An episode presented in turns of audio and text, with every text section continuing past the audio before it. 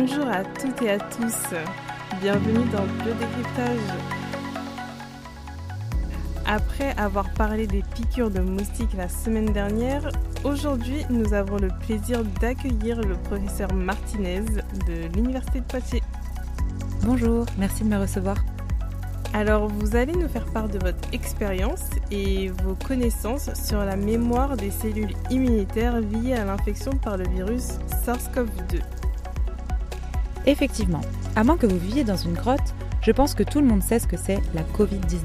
Cette épidémie liée au virus SARS-CoV-2 qui a touché le monde entier, ayant provoqué des situations hors du commun, allant du couvre-feu au confinement total. On a d'ailleurs tous au moins une anecdote en lien avec cette période drôle, curieuse ou parfois triste. Cette maladie a mené au décès de près de 170 000 Français depuis le début de la pandémie. Elle se caractérise par un syndrome grippal, fièvre, toux, une grosse fatigue, une perte de goût et d'odorat et parfois une difficulté à respirer. Une chose est sûre, nous ne sommes pas tous égaux face à cette infection. Ça c'est clair. C'est vrai qu'en y repensant, lorsque mes parents et moi avons attrapé la Covid, ils étaient horriblement malades. Depuis qu'elle a eu la Covid, ma mère a des toux très grasses dès qu'elle a une petite infection virale. Ça fait déjà deux ans et c'est toujours d'actualité. Par contre, moi, euh, je n'ai rien ressenti. J'ai juste une semaine d'arrêt qui ressemblait euh, plus à des vacances, avec comme destination mon canapé pendant une semaine. Eh oui, je me souviens, mon cousin a perdu le goût pendant plus de trois mois. Et quand il l'a récupéré, il a couru au restaurant. je pense que j'aurais fait exactement la même chose.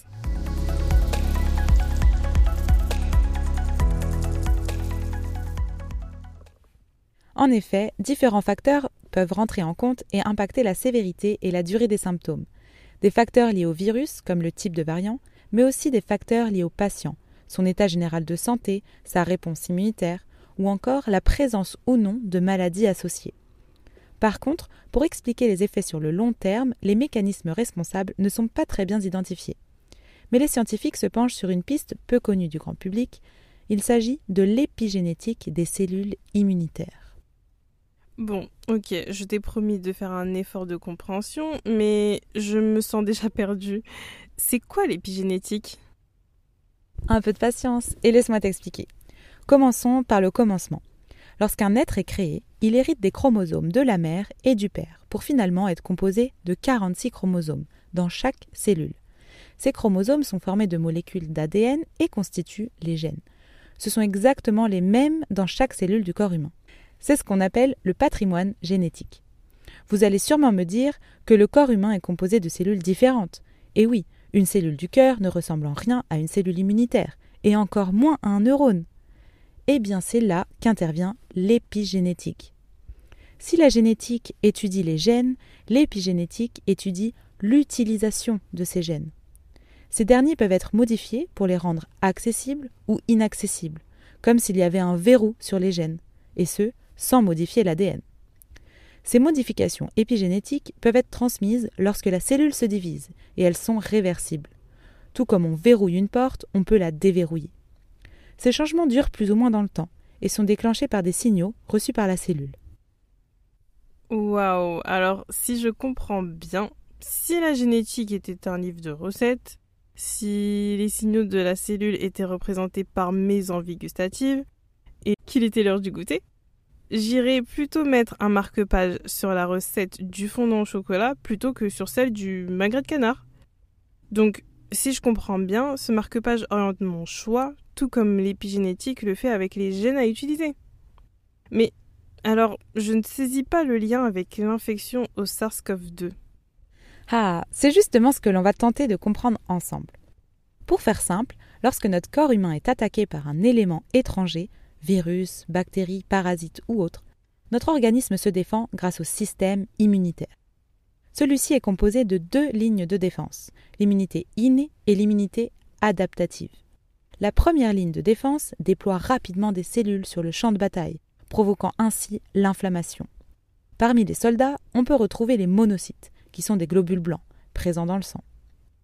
Bon, et eh bien maintenant, imagine cette lutte qui se met en place, dans le poumon par exemple.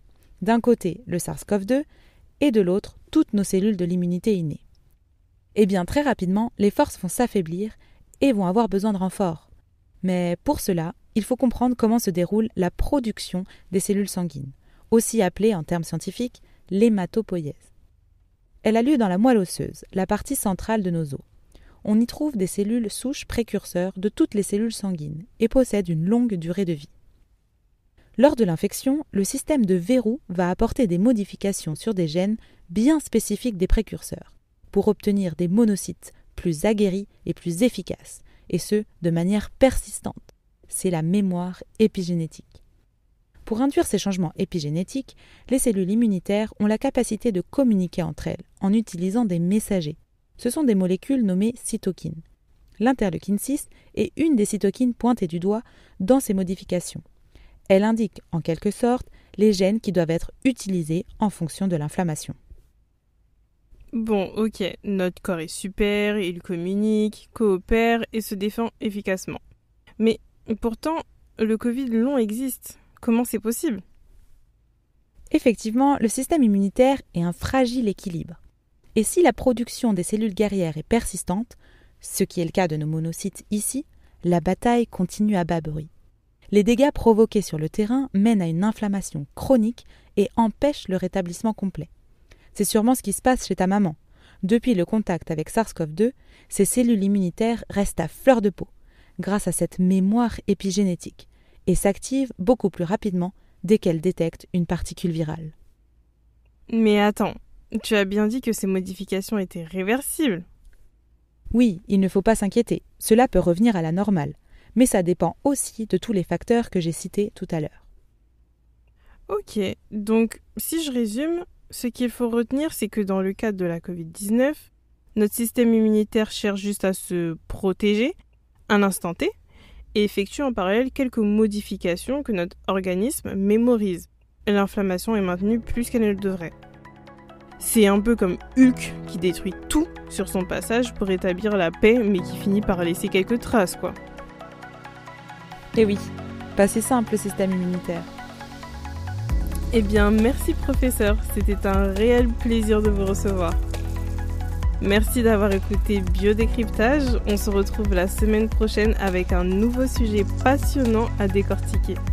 Ce podcast a été réalisé en collaboration avec l'Université de Poitiers. Alors n'oubliez pas de nous donner votre avis via notre questionnaire qui ne prendra que deux petites minutes à remplir afin de nous améliorer. Au revoir mes biodécrypteurs. Au revoir professeur. Au revoir.